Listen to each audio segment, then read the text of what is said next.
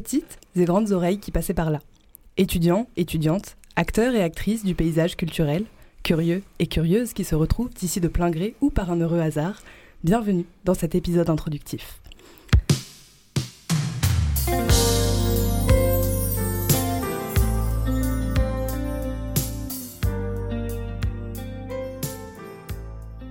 En la compagnie de Jelou Lareski et d'Edina Soldo, nous allons raconter les coulisses de cette première série de podcasts animés par les étudiants et les étudiantes du Master 1 MDOMC de l'IMPGT. Jeloul et Dina, bonjour. Salut Eugénie. bonjour Eugénie. Vous allez bien? Ouais.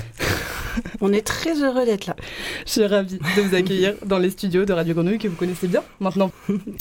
Alors, j'ai cherché hein, quelques façons de vous présenter, mais euh, finalement, euh, qui pour mieux se raconter que soi-même, ce qui est en soi une belle façon d'esquiver la question et de vous laisser la main, la voix ici? Je commence? Allez, moi je suis Edina, euh, je suis professeure à l'IMPGT depuis quelques années maintenant. J'ai le plaisir euh, d'enseigner à des étudiants de master euh, très créatifs et donc de, de co-diriger avec Jeloul le master en management et droit des organisations et des manifestations culturelles. Ça fait donc quelques années maintenant que j'accompagne des jeunes qui se dirigent à des métiers dans euh, les organisations culturelles et créatives et qui veulent devenir responsables dans ces organisations. Et ça nous amène avec euh, Jeloul à réfléchir à de très nombreuses problématiques pour former ces jeunes. Jeloul Areski, je suis maître de conférence à l'IMPGT et comme le disait Edina, on co-dirige ensemble le master management et droit des organisations et des manifestations culturelles. Et au-delà de ça, nous sommes les co-directrices de la chaire Organisation et Territoire des arts de la culture et de la création, où les étudiantes et étudiants sont membres de la chaire. Et où nous travaillons sur les questions d'entrepreneuriat culturel, social et solidaire et le management des projets de transition sociétale dans le secteur culturel. C'est difficile, voire impossible, quand on est à l'IMPGT, de ne pas entendre parler de la chaire au TAC. C'est le moment d'éballer le speech. Quels sont euh, les objectifs, euh, les valeurs, le cadre d'action euh, de la chaire au TAC? Alors, son cadre d'action, c'est un cadre assez simple. On est des enseignants-chercheurs. On a donc toute une série d'étudiants qui, chaque année, travaillent avec nous. On a aussi des partenaires du secteur culturel et créatif. Et en fait, on s'est rassemblés pour réfléchir ensemble aux problématiques de transition sociétale auxquelles ces structures culturelles doivent faire face. Et c'est vrai que cette chaire, elle a euh, donc développé trois grandes missions. Pour faire simple, une mission de recherche et d'innovation. Tous ensemble, avec les acteurs que je viens de citer, on réfléchit euh, à des nouvelles façons de manager ces organisations, des nouvelles pratiques de management, des outils peut-être concrets, des démarches qui aident les organisations culturelles et créatives à faire face à ces transitions. Et puis on a aussi euh, une deuxième mission qui est évidemment une mission de formation dans laquelle les étudiants de master euh, sont inscrits. Mais on a aussi euh, des, temps de formation qui vont être un peu hors de ce master et qui nous permettent de, proposer des, temps de formation un peu courts, y compris à des opérateurs culturels qui le souhaiteraient. Et puis la troisième mission, bah, c'est une mission de valorisation un peu de, toutes nos réflexions et de tous ces outils qu'on peut co-construire avec les étudiants et, les, opérateurs du secteur. Donc on organise des événements où on a, euh, et ça je pense que Jelloul en parlera encore mieux que moi, euh, géré euh, ce cours autour de, la création de podcasts et, et créé du coup une série de podcasts que les étudiants ont conçus et réalisent. Effectivement, cette série de podcasts, elle s'inscrit dans le cadre du cursus, mais elle est très transversale avec ce que fait la chaire OTAC, et notamment sur cette question d'inclusivité qui fait partie des valeurs. L'occasion de rappeler peut-être le cadre de l'exercice, à quoi est-ce qu'on devait répondre. On, je dis on puisque je suis de la promotion. Alors, le cadre de l'exercice, c'est un exercice qui démarre au tout début du, du Master 1, à l'entrée en parcours sur une compétence où l'objectif est pour les étudiantes et étudiants de se saisir des grandes tendances qui existent dans le secteur culturel, quels sont les grands challenges de ce secteur, mais également quels sont les métiers, les emplois, les compétences de ce secteur. Alors avec Edina, on a cherché plusieurs façons de permettre aux étudiantes et étudiants de pouvoir apprendre les métiers du, euh, secteur culturel et on s'est arrêté sur l'idée de podcast. J'avais fait la proposition à Edina car j'ai découvert un podcast avec euh, celui de Nadia Slimani, Nahner, et euh, qui d'ailleurs est intervenu dans le cours. Et euh, c'était un format où on s'est dit qu'il y avait peut-être quelque chose à creuser pour les étudiantes et étudiants, pour creuser un sujet, mais aussi pour l'aisance à l'oral, comment on contacte un intervenant, une intervenante? Donc voilà, je m'éparpille. Mais pour reprendre, donc c'est un exercice de Master 1 où l'objectif c'est de découvrir les métiers de la culture. Les étudiantes et étudiants étaient divisés en équipes que nous avons imposées. Nous avons mixé les équipes en fonction des diplômes d'origine. L'objectif c'était vraiment de faire des équipes qui n'allaient pas forcément se rencontrer de suite si on avait laissé libre cours euh, à la composition. Et la seule condition qu'on a donnée, ça a été que les interviewés soient des femmes ou des minorités de genre. L'idée, quand on prend les statistiques dans le, de l'emploi dans le secteur culturel, on se rend compte que selon les filières de métier, selon les positions hiérarchiques, il y a des déficits d'inclusion. Et on a questionné avec les étudiants la question de l'égalité femmes-hommes, mais également la question de l'intersectionnalité, parce qu'au-delà de l'égalité femmes-hommes, il existe des systèmes de discrimination que nos statistiques ne reconnaissent pas. On n'a pas le droit de faire euh, certaines statistiques en France. Donc l'idée, c'était de pousser aussi les étudiants à aller au-delà de, de juste l'égalité femmes-hommes, mais bien l'égalité des genres. Et puis il y a la question de la valorisation, donc, puisqu'on est dans un projet qui aboutit. Et donc il y avait aussi la question de, en racontant des parcours, de les valoriser, de faire entendre des voix qu'on a peut-être moins l'habitude d'entendre.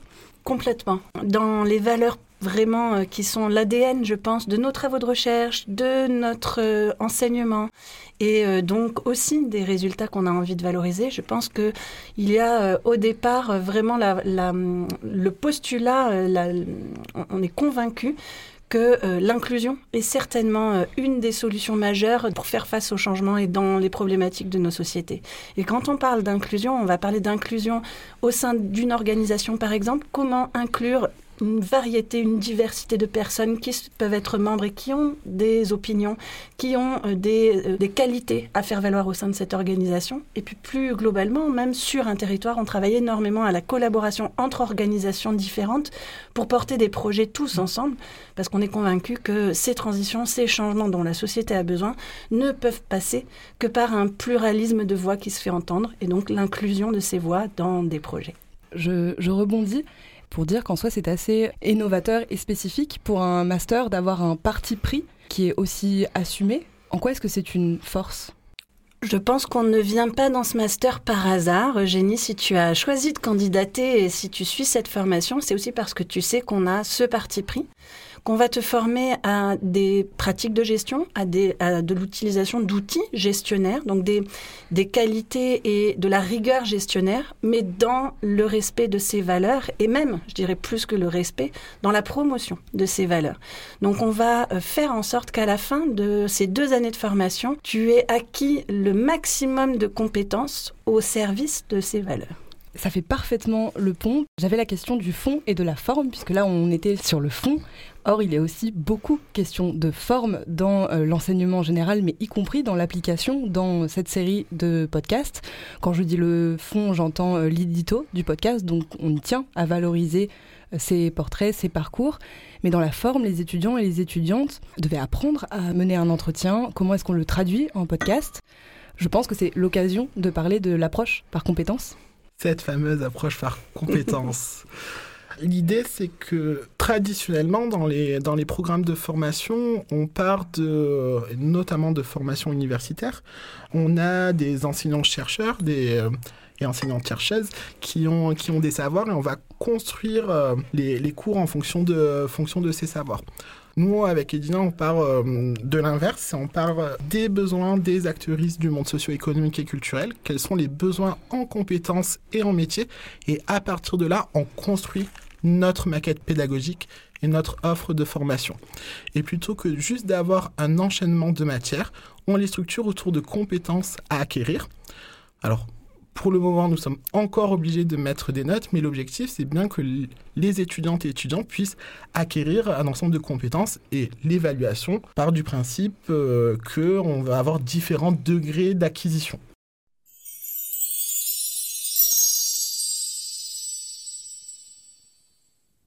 un de tes cours, Jelul, l'approche euh, par compétence, on a commencé par faire un portrait chinois.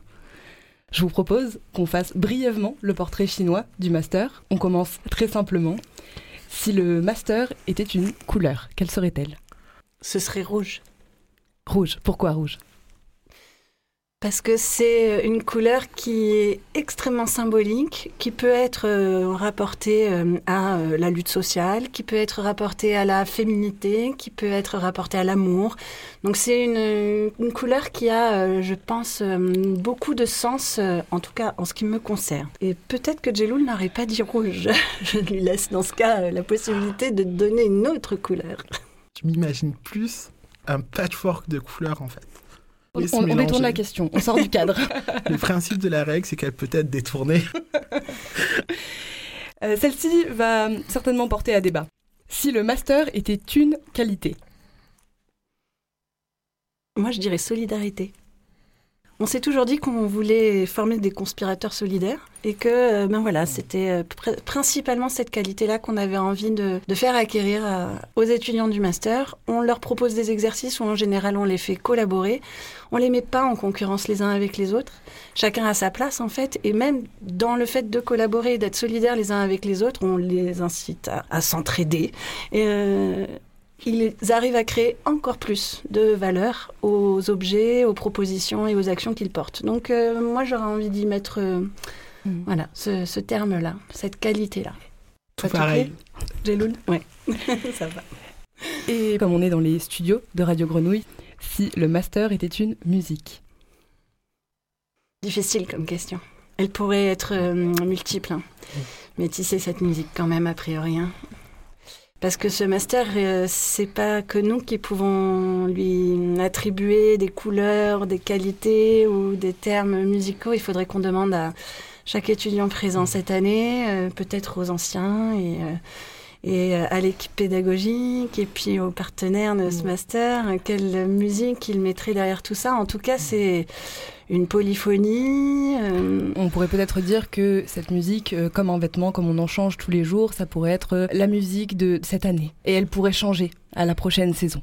Même pour cette année, parce que lors des entretiens de, sélection en, en, Master 1, ça fait partie des, des questions que l'on pose sur les pratiques artistiques. Et Dina a fait les entretiens en Master 2 et, moi en Master 1. Et euh, lorsque l'on interroge sur les, pratiques, pratiques culturelles, les, goûts des, étudiantes et étudiants, il y a vraiment de tout qui sort. Ça va de la musique classique au métal. Euh, là, je pense à une étudiante à la pop coréenne. Euh, enfin, ça va vraiment... c'est multicouleurs, multimusique. Alors, on va procéder par démocratie. On demandera à la promotion euh, des titres, on fera voter et la majorité l'emportera et euh, vous aurez donc l'occasion d'écouter à la fin de cet épisode une musique qui sera choisie par la promotion. C'est parfait. 2023. Ah, c'est parfait. Merci Jeloul et Dina. Cet épisode touche à sa fin. Merci d'avoir été là pour lever le rideau sur les coulisses de ce beau projet, une coproduction entre la chaire Otac et Radio Grenouille. Merci pour votre investissement et de nous avoir proposé cet exercice particulièrement chouette à vivre. On remercie également Radio Grenouille pour son implication, toutes les intervenantes qui sont venues témoigner et bien sûr tous les étudiants et les étudiantes du master qui ont brillamment joué le jeu. On se quitte en musique et on vous souhaite de passer un agréable moment en la compagnie de ces portraits inspirés et inspirantes. Bonne écoute.